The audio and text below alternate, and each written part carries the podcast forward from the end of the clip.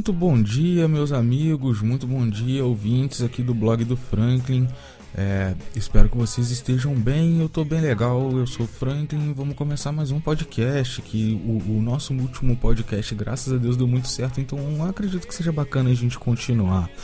É, você tá ouvindo Só Quem Sonha Acordado vê o sol nascer do biquíni cavadão e ouve mais um pouquinho e a gente já vem com as notícias.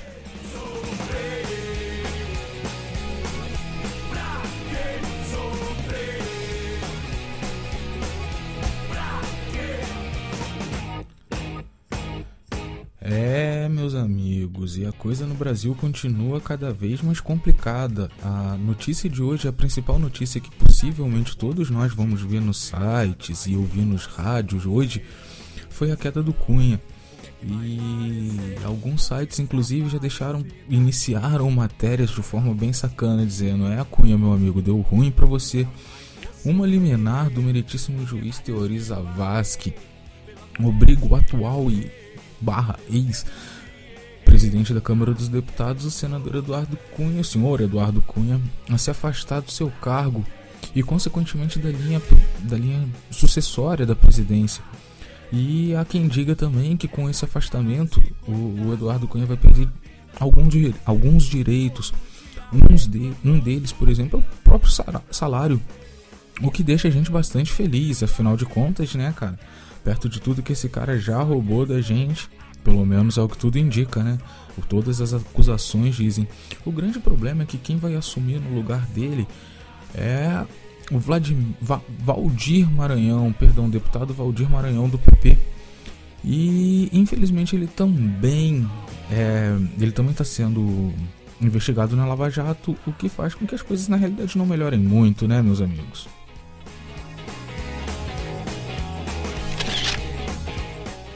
O segundo assunto de hoje ele tá mais relacionado ao cotidiano, cara, e a gente vai falar de um dos artistas mais conhecidos e mais respeitados da nova geração. A gente está falando do vocalista do Rapa, Marcelo Falcão, que ontem, no dia 5, ele recebeu uma notícia de que ele teria uma filha, já adolescente, que estaria completando 17 anos. E mesmo tratando-se de um caso, segundo o próprio cantor, mesmo tratando-se de um caso de apenas uma noite com a mãe da menina, ele deixou claro que vai assumir todas as, é, toda a, a postura de um pai, toda a posição que um pai deveria assumir, mas encerrou o assunto e decidiu não ficar falando mais sobre o assunto. Parabéns, Falcão,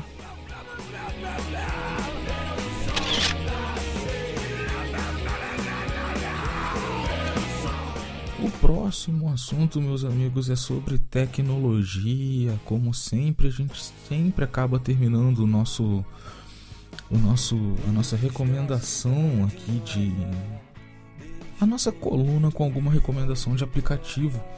E o aplicativo de hoje é um aplicativo para quem gosta de escrever. Atualmente as pessoas têm criticado bastante os textões por aí, mas na realidade ainda tem muita gente que gosta de se expressar dessa forma. É, então, uma alternativa a quem ainda quer se expressar dessa maneira e não tem encontrado tanta, tanta saída, não tem encontrado tantas possibilidades, é, a sugestão do blog do Franklin hoje é o Medium.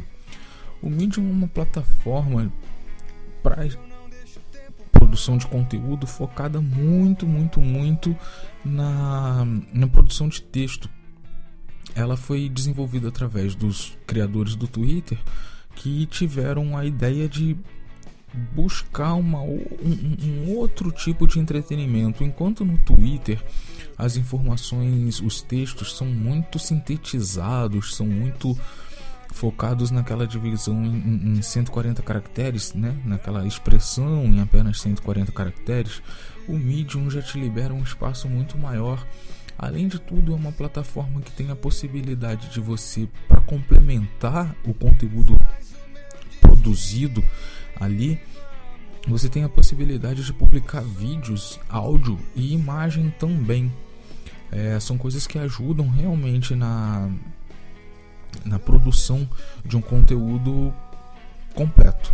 É, é uma plataforma bastante discreta e que foca exatamente no conteúdo publicado dando ênfase aos textos. Ela está disponível para iOS e Google Play. E há quem diga que dentro de muito pouco tempo também já vai estar disponível para Windows Phone. Então, se você quiser se você quiser experimentar, é só terminar de ler o texto aqui do blog, que logo lá embaixo gente, eu vou disponibilizar os links para download. E é isso, meus amigos, por hoje. A, por hoje é só. Realmente a, a proposta do, do podcast que seja bem pocket, que seja bem curto mesmo. Eu espero que vocês tenham gostado.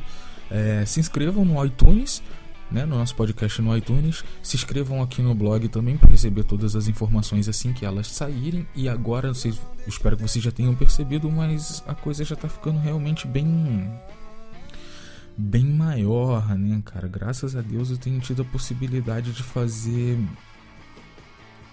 é, é,